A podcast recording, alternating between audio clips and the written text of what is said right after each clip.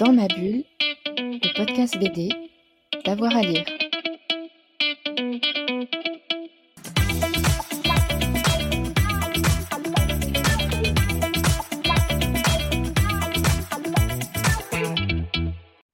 Bonjour à tous et à toutes, bienvenue dans cette nouvelle émission de Dans ma bulle, votre podcast 100% BD avec avoir à, lire. Aujourd'hui, on remonte le temps pour aller voir Paris sous les eaux. C'était pendant la grande inondation de 1910 pour un album intitulé comme son héros, Angelica. Celui-ci est journaliste, un petit peu trop accro à l'alcool et à la drogue, qui a des soucis avec son patron, euh, faut dire euh, qu'il couche avec sa femme, et qui se retrouve mêlé à une drôle d'affaire, le corps d'une femme démembrée et mutilée retrouvé dans une valise. J'ai le plaisir de recevoir les deux scénaristes de cette histoire. Euh, Tom Graffine et euh, Jérôme Roper. Messieurs, bonjour. Bonjour. Alors, euh, dites-moi un petit peu comment est née l'idée de cet Angelica, de, de cet album Paris 1910 sous les eaux. Qui veut commencer? Alors, bah moi, je, peux commencer. En fait, l'idée, elle a démarré, je pense, d'une d'une enquête, d'une intrigue à laquelle j'avais pensé euh, sur un corps démembré dans Paris qui était inspiré en fait d'une histoire, euh, bah, d'une histoire vraie. Euh, donc moi j'ai fait beaucoup de recherches sur les, intrigues du 19e, initialement pour un jeu. En fait j'ai travaillé pour le, le, jeu Sherlock Holmes et Détective Conseil, qui est une passion que j'ai depuis l'enfance. Euh, et, donc, j'ai écrit des, intrigues, j'ai fait des recherches euh, sur, euh, sur ces intrigues policières réelles. Et j'en ai parlé à Tom. dans le jeu, il n'y avait pas de héros. Enfin, c'est pas du tout, du tout une narration de type roman ou bande dessinée. Et, voilà. Et après avoir rencontré Tom, discuté avec lui, c'est lui qui a eu l'idée de bah, d'en faire euh, un, vrai scénario euh, de bande dessinée. Euh. avec un vrai héros. Avec un vrai héros, voilà, qui n'existait pas parce que dans le jeu, en fait, le héros, c'est le joueur et il est complètement impersonnel, en fait. Hein. donc, il n'existe pas, en fait, le héros dans, dans le, jeu Sherlock Holmes Détective Conseil. Mmh. Alors que le personnage de, Ange, les gars, lui, il existe. Il est, il est un peu tendu. Ouais, il est central, il est un peu torturé, euh, mmh. ce, garçon, en tout cas plusieurs euh, addictions. Comment est-ce que vous, vous le voyez? Comment est-ce que vous l'avez euh, conçu? Bah, On voulait un héros, oui, on voulait pas un héros, un héros lisse. On voulait un héros, voilà, avec ses, comme vous dites, avec ses, ses addictions, ses, ses aspérités. comment on l'a imaginé Moi, je voyais un héros avec un chien. donc ça tombait bien puisque Jérôme est, et adore Tintin. Donc, euh, donc euh, voilà, euh, ça, faisait une sorte de, version réaliste et noire, un détective journaliste comme ça avec, avec son chien, son chien souvent central d'ailleurs dans l'intrigue. donc ça, et puis ça, permettait plein de choses dans l'intrigue, l'odorat du chien, etc. Ça, nous inspirait. et donc voilà, on a, pour, pour ma part, le héros est né comme ça. Eh, est-ce que le, fait d'avoir un héros torturé, c'est un plus pour une histoire? En tout cas, quelqu'un qui, qui est un peu perdu quand même entre euh, son travail et ses addictions moi, je pense que oui, parce que ça rend ses, ça rend réactions. Euh, il ça, revient souvent dans les, dans les avis qu'on lit en ce moment c'est que c'est quelqu'un qui, qui réagit par impulsion. Il est, assez impulsif, assez imprévisible.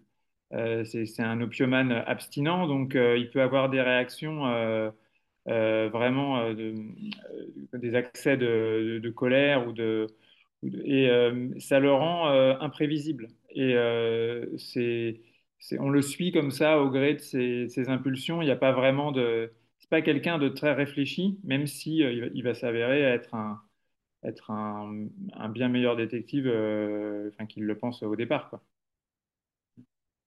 Et la, c'est vrai que le chien, m'a étonné et m'a amusé. C'est un personnage aussi central. Hein, c'est c'est vraiment son compagnon. Euh, le fait d'avoir un animal de compagnie comme ça, ça permet plus de choses dans le scénario. Il peut aller le, sauver, le prévenir. Euh, ça donne un élément un petit peu rigolo ou humanisant peut-être. Oui, alors moi, il y, y, a un point avec le chien que je trouve très très important. C'est le, le démarrage en fait de cette enquête parce que euh, il se retrouve donc à la faculté de médecine parce que la morgue du quai de l'Archevêché en 1910 était complètement euh, sous les eaux et les, donc les cadavres euh, avaient été exposés là-bas. Et par curiosité, il se retrouve à y aller. Et en fait, le, le, corps démembré, bon, on va pas peut-être pas trop raconter l'histoire non plus, mais euh, ce qui est important, c'est que c'est le chien, en fait, qui l'amène vers, vers ce corps, qui l'amène vers cette valise grâce à son odorat. Et euh, Parce que c'est un chien qui n'aboie jamais pour rien. Et en gros, le, le voilà, c'est un chien euh, assez dressé, assez très intelligent. Et, euh, donc, la réaction de son chien face à ce corps, même si on peut penser que c'est juste une réaction parce que voilà, c'est une valise avec un corps démembré dedans, donc c'est les, les, effluves peuvent lui chatouiller la truffe, mm, mm, la truffe mm. comme dit le docteur Paul. Mais, mais bon, c'est, je trouve ça anormal. Donc ça, permettait de faire ce, lien effectivement qui sinon sans ce chien pourrait être un petit peu euh, téléphoné. Voilà, et en fait sans le chien il n'y aurait pas eu d'enquête. Donc euh, il, est essentiel. Quoi. c'est presque à la fois le guide et, le garde-fou, non? Quelque part, ce chien. Oui. Oui, oui. Mm. C'est lui qui le ramène en le tirant par la manche euh, lors de soirées où, où Ange perd un peu pied. Donc c'est vraiment. Oui, parce que aussi, il perd pied aussi, parce que, alors ça, on n'en a pas parlé, mais moi, pour moi, c'était très, très important dans, dans l'histoire, euh, parce qu'il est avec une femme, et que, voilà, et qu'il est euh, dans une relation adultère et qui souffre, et qu'elle est beaucoup plus détachée euh, que lui, qui est beaucoup plus sentimental qu'elle, et voilà, donc ça aussi, c'est un point que je trouve très important dans l'histoire.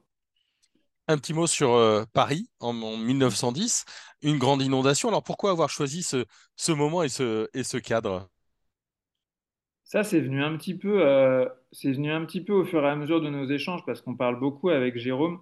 Au départ, tout à l'heure, Jérôme, il a parlé d'une enquête, euh, enfin, d'une affaire sur, dans Paris, mais au tout, tout début, quand on en a parlé, Jérôme m'a fait lire, m'a fait lire un travail qu'il avait fait sur le torso killer de Londres, c'est-à-dire l'homme qui découpait les femmes au même moment que Jack l'Éventreur à Londres, euh, enfin qui, démembrait les femmes. Oui, qui les démembrait, le démembreur de la Tamise, on le surnomme. Et, euh, et en fait, l'histoire est surtout partie d'ici, et il y a une sorte de, croisement. Ensuite, on a hybridé un peu les histoires, et on s'est dit, mais pourquoi ça ne se passerait pas dans Paris? Et euh, je ne sais plus qui a eu oui. Mais... D'autant que, en fait, le, juste historiquement, le, démembrement de la Tamise, il y a eu des meurtres euh, à Paris complètement similaires en 1886. D'ailleurs, elles sont mentionnées dans la bande dessinée.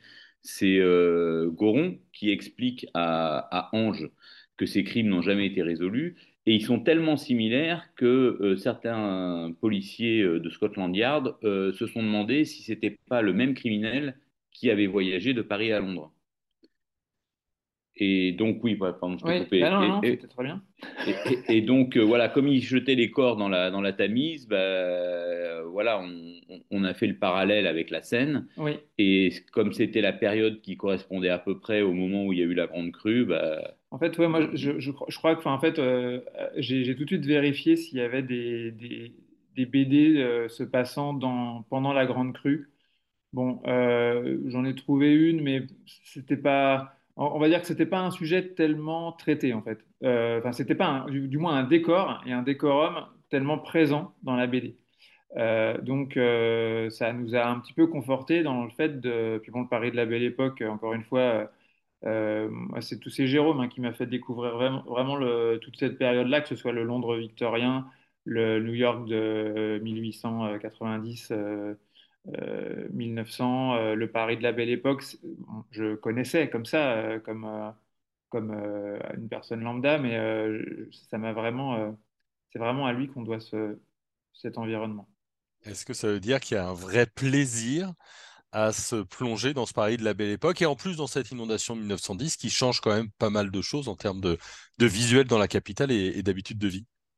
Ah oui, ah oui, c'est, moi je trouve ça passionnant. Bon, déjà d'un point de vue euh, factuel dans la, dans la bande dessinée euh, d'Angelica, euh, le chien amène Ange à s'intéresser au, corps démembré, mais le corps démembré, il se retrouve là parce qu'il est remonté à cause de la grande crue.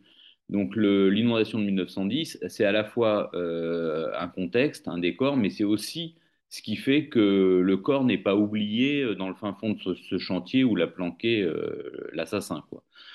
Et, après, oui, ça transforme un peu Paris en, en Venise. Alors un Venise un peu sordide en fait, parce qu'il y avait plein plein de problèmes sanitaires à l'époque, des, poubelles partout, des, maladies qui commençaient à naître à cause de ça.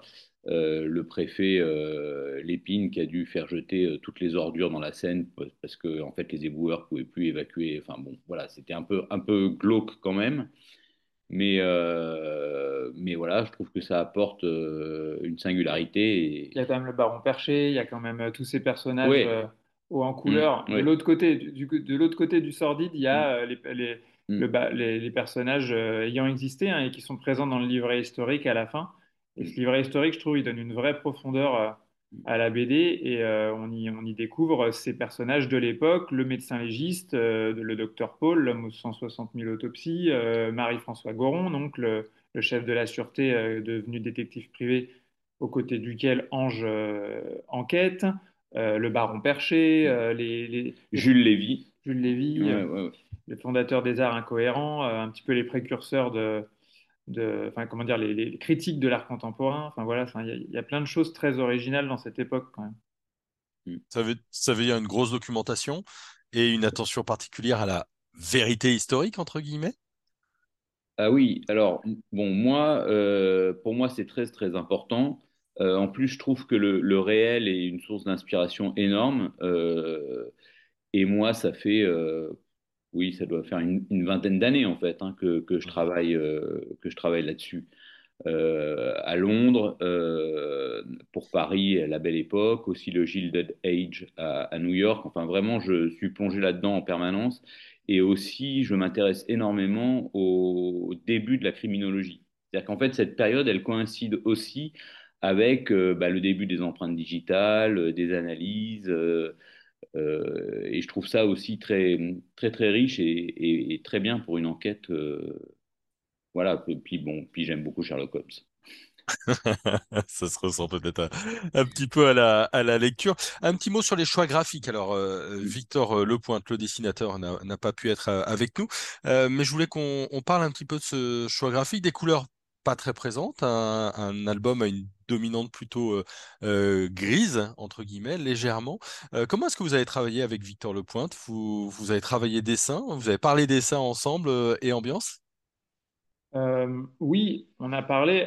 après, on lui a fait savoir que quand on nous présente, quand Hervé, notre éditeur, Hervé Richez, nous a, nous a proposé Victor pour le scénario, on a toujours des, on regarde, on voit toujours des, précédentes, euh, des précédents ouvrages euh, du mmh. dessinateur. Donc, euh, on a vu ce qu'il était capable de faire en couleur, le rendu des peaux, qui était très important mmh. pour cette histoire. Les peaux, il a travaillé sur la. C'est un passionné de la Première Guerre mondiale, Victor Lepointe.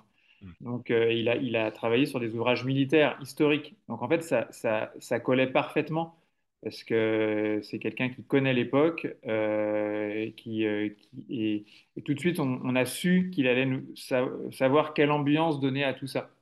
Et euh, vous dites pas trop de couleurs, bah justement non, oui, c'est un Paris brumeux, un Paris sale, inondé, parfois tout d'un coup qui s'éclaire, qui s'éclaire et qui et, ça il l'a rendu de, manière la brume, le, oui, le, tout ça, il l'a rendu de manière euh, absolument incroyable, je trouve.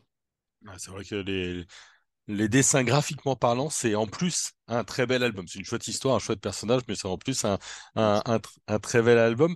Euh, alors, Angelica, est-ce qu'on va pouvoir le voir revenir? Sur quoi vous travaillez? Est-ce qu'éventuellement il pourrait faire son retour? Bah, alors, euh, on, a, on a entendu le petit blanc, le petit silence. Ouais, ouais, non. Moi, moi c'est mon rêve en fait. Hein. Je, en fait, euh, bah, j'imagine que vous avez lu l'album. Bien sûr. Euh, il y a une vraie fin, mais elle, est quand même ouverte. Il y a des choses qui sont pas réglées. et on a beaucoup, beaucoup travaillé avec Tom. On n'a pas attendu en fait. On a beaucoup travaillé à un second volume. Euh, maintenant, euh, on décide pas tout, on n'a pas toutes les cartes en main et son existence dépendra de l'accueil que reçoit euh, ce, bah, cette première histoire. Quoi. Hmm. Donc c'est plutôt pour le moment, on touche du bois. C'est Mm. plutôt, euh, c'est plutôt, euh, je sais pas où il y a du bois. Euh, si, euh, mais euh, c'est plutôt, apparemment, le démarrage est plutôt bon de la BD. C'est vraiment, ça, dépend vraiment de ça. C'est-à-dire qu'il faut être honnête. euh, c'est un one shot et euh, ça a été conçu comme ça, mais comme le personnage est fort, c'est vrai qu'on lit partout, mais euh, les gens réclament une suite en fait. Absolument tout le monde veut retrouver le héros. Donc ça nous conforte aussi dans, ce qu'on pensait et on a bien fait de. L'histoire est écrite, hein. L'histoire est écrite. Maintenant, voilà, sa parution, comme disait Jérôme, dépend de l'accueil de ce premier, ouvrage. Donc, on croise les doigts. Mais nous, en tout cas, on est motivés tous les trois, je pense. Bon, Victor est pas là, mais on en a discuté avec lui. Je crois qu'on est, voilà, si jamais euh, ça fonctionne, on, on sera ravis de faire en sorte que les lecteurs sachent ce qui arrive à Ange, à Emma aussi, et, et Monsieur Cloué des Perruches. Voilà, le, le message est passé. Merci beaucoup, messieurs. Merci à vous. Merci à vous. Et c'est Tom Graffin, je précise. Ouais, ouais, j'ai, j'ai- Non, mais c'est vrai, c'est vrai, c'est- Mm. Tom, ça peut faire anglais, mais par- c'est pardon, pardon. Alors, euh, donc, on va juste rappeler que cet Ange Leka est paru aux éditions euh, Grand Angle, enfin dans la collection euh, Grand Angle en tout cas, euh, et que c'est un très bon album qu'on vous conseille, une des belles surprises de ce début d'année. Euh, on se retrouve très vite, nous, pour un nouvel épisode de Dans ma bulle, euh, votre podcast 100% BD, avec avoir à lire. Bonne journée à tout le monde et à très vite. Dans ma bulle, le podcast BD, d'avoir à lire.